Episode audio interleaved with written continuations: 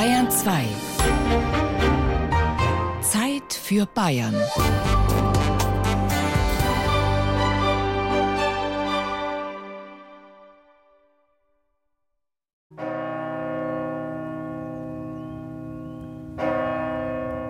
Stolz und mächtig thront die Klosterburg über der Marktgemeinde Kastel. Und der Schlag der Glocke ist weit ins Lauterachtal zu hören. Das ist eine Dankgabe von König Ludwig und diesem Abt und den Frauen des Nordgaus für den Sieg bei Ampfing. Und die hängt also oben, heißt die Stürmerin.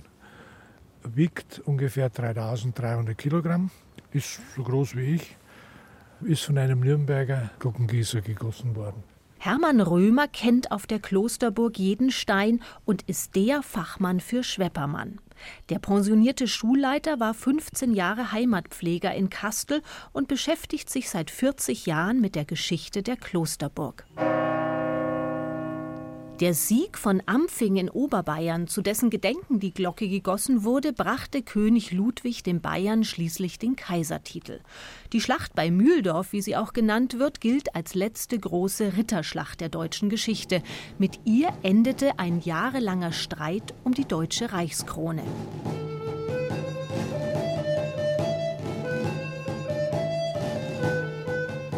Am 28. September 1322 fiel die Entscheidung. Schon ein halbes Jahr belagerten sich die beiden Kontrahenten. König Ludwig der Bayer, ein Wittelsbacher, stand mit seinem Heer Friedrich dem Schönen aus dem Hause Habsburg gegenüber.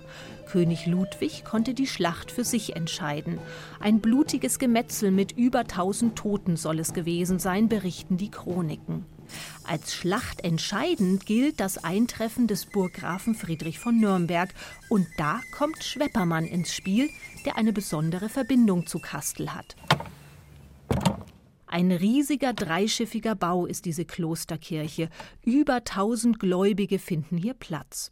Für das 14. Jahrhundert war diese Kirche ein gigantisches Bauvorhaben, vor allem wenn man bedenkt, dass der Ort Kastel zu dieser Zeit gerade mal 300 Einwohner hatte. Doch die Klosterburg war damals eines der reichsten und mächtigsten Klöster im Reich, erzählt Hermann Römer. Das war die Mutterkirche für die Gründung von 12, 13 Klöstern im Umkreis. Das war im Nordgau eigentlich das erste große Kloster. Und damals hat die katholische Kirche mit dem altbewährten Trick gearbeitet.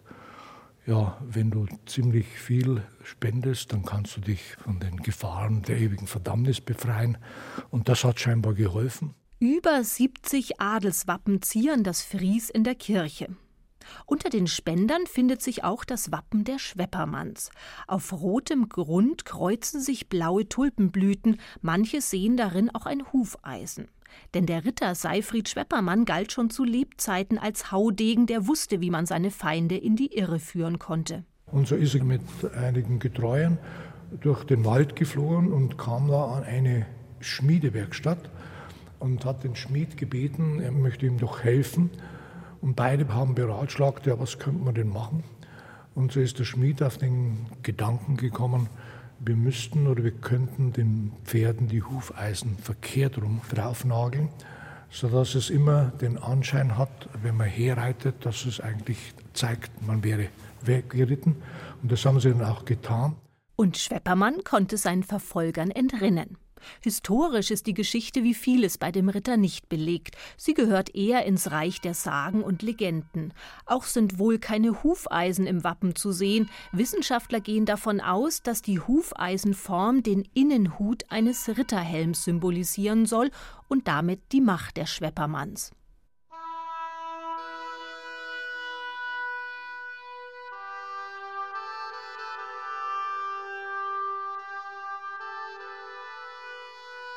In einer Vorhalle der Kastler Klosterkirche steht an die Wand gelehnt die Originalgrabplatte Seifried Schweppermanns. Verwittert ist sie und an den Ecken bröckelt der Stein. Trotz der Jahrhunderte lässt sich das Bildnis eines Ritters erkennen. Außen herum sein Name und das Sterbejahr 1337. Zu Schweppermanns Geburtsjahr und Geburtsort gibt es keine gesicherten Erkenntnisse, weiß Hermann Römer. Und da streiten sich hier im Umkreis also einige Ortschaften, die also von sich behaupten, wir dürfen uns als Geburtsort von Schweppermann feiern. Und auch das ist also sehr, un, sehr ungewiss, denn es gibt eigentlich keinen gesicherten Geburtsort. Fest steht nur, dass Seifried Schweppermann erst im Dienst der Grafen von Hirschberg stand und später nach Nürnberg zog. Hier heiratete er seine Frau Katharina. Das Paar bekam neun Kinder, sechs Söhne und drei Töchter.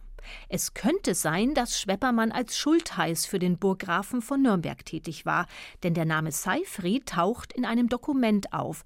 Gesichert ist auch das nicht, denn aus der damaligen Zeit gibt es nicht viele Urkunden, erzählt Walter Bauernfeind vom Nürnberger Stadtarchiv. Belegt ist jedoch, dass Seifried Schweppermann mit dem Burggrafen 1313 in die Schlacht von Gammelsdorf gezogen ist. Da haben wir jetzt hier eine Urkunde vom 28. April 1315 hatte König Ludwig der Bayer eben seinem getreuen Seifried, dem Schöpfermann, eine Urkunde ausgestellt, wo wir ein berühmtes oder bekanntes Zitat sehen, wo er expressis schreibt, den er bei uns nahm an dem Geritt, also der Schlacht, wenn man so will, zu Gammelsdorf und dafür gibt er ihm eben seine Burg zu Grünsberg. Schon bei der Schlacht von Gammelsdorf stand Schweppermann auf der Seite Ludwig des Bayern und fiel durch besondere Tapferkeit auf. Die Legende von den Eiern wird jedoch der Entscheidungsschlacht um die Krone neun Jahre später zugeordnet, erklärt Heimatpfleger Hermann Römer. Unmittelbar nach der Schlacht war König Ludwig natürlich voller Freude, dass das Ganze für ihn günstig ausgegangen ist. Und so wollte er seinen Soldaten ein Festmahl bieten. Aber die ganze Gegend war, ich sage das auf Bayerisch, leer gefressen. Und so haben diese Trupps, die er ausgeschickt hat, um Essensvorräte zu sammeln, haben also nur einige Körbe voller Eier gebracht.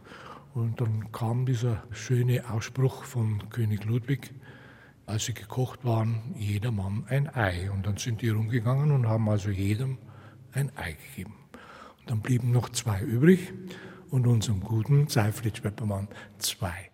Dass Schweppermann zu dieser Zeit bereits Mitte 60 war und kaum mehr an Schlachten teilgenommen haben kann, tut der Legende keinen Abbruch, die übrigens erst viel später entstanden ist. Seinen Lebensabend verbrachte Schweppermann auf Burg Grünsberg bei Altdorf im Nürnberger Land. Seine Familie ließ ihn in der Kastler Klosterkirche begraben, was damals eine große Ehre war.